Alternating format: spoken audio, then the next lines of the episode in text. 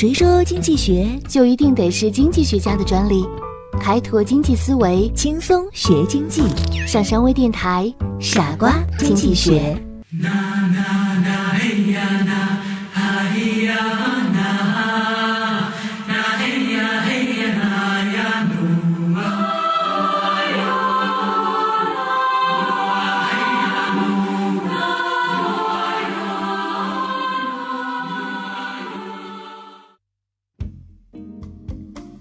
经济学的基本前提是承认人的本性都是利己的，所以人们在做选择时会考虑边际量所处的成本和收益。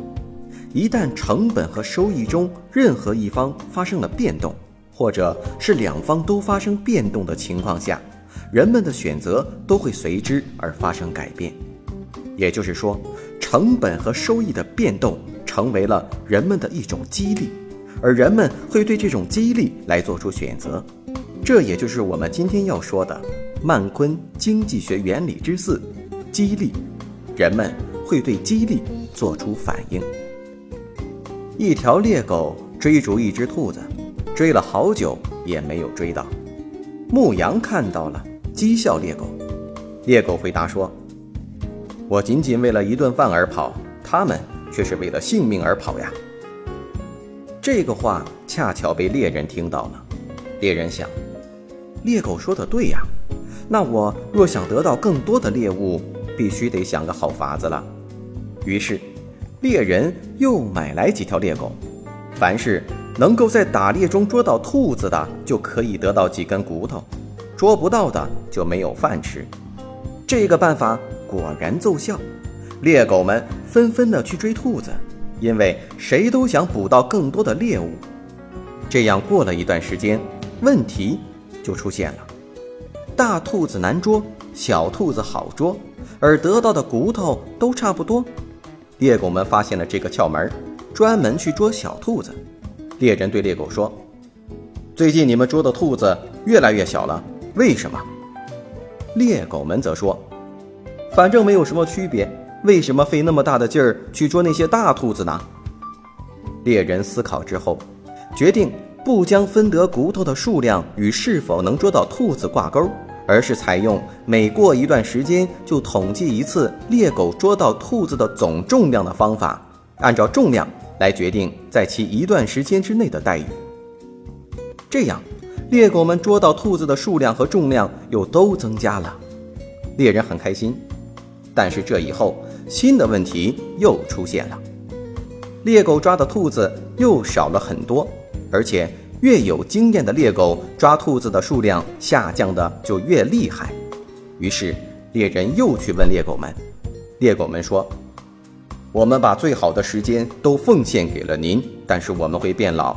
当我们捉不到兔子的时候，您还会给我们骨头吃吗？”猎人经过一番思考之后。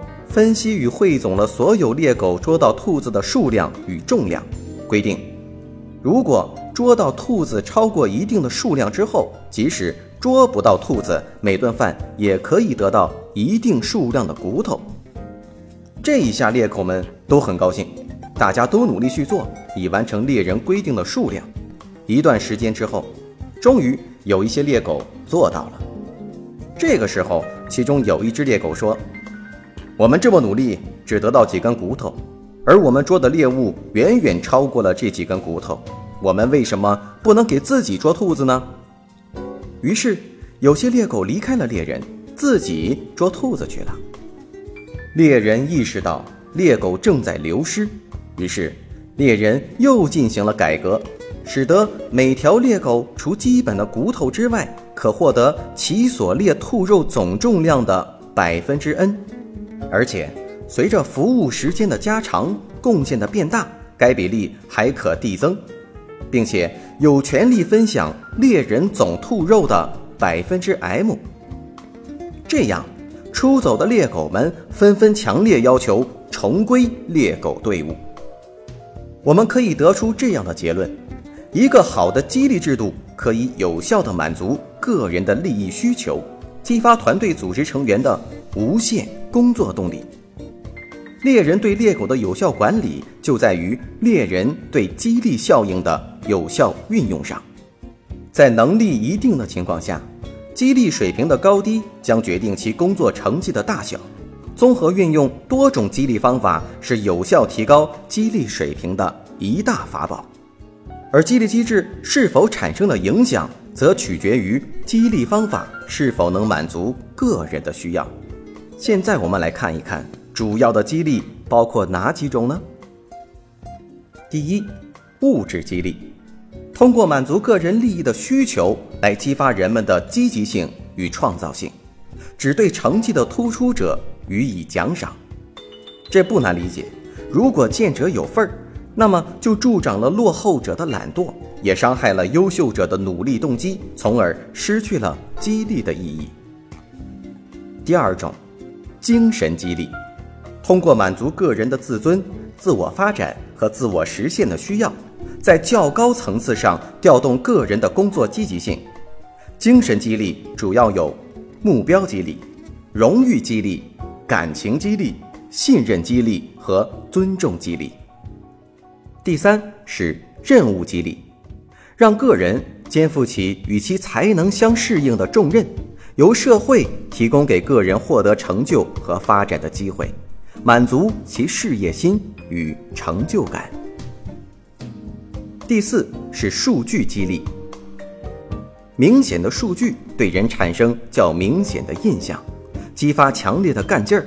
数据激励就是把个人的行为结果用数字对比的形式反映出来，以激励上进，鞭策后进。第五是强化激励，对良好的行为给予肯定，即正强化，使之能够继续保持；而对不良的行为给予否定与惩罚，就是负强化，使之能记住教训，不再犯同样的错误。在一个组织中，引入激励机制是必不可少的。激励机制一方面可以调动大家的工作积极性，另一方面还可以增强团队的业绩，达到双赢的目的。激励机制可以有效地控制“做一天和尚撞一天钟”的行为出现，也可以使得在工作中更有生机和效率。有句名言说得很好：“人们只有在被追赶。”和被督促中才能进步，也正是说的激励机制的重要性。今天的问题是：你更喜欢哪一种激励机制呢？欢迎收听今天的傻瓜经济学，我是上山，我们下期节目再见。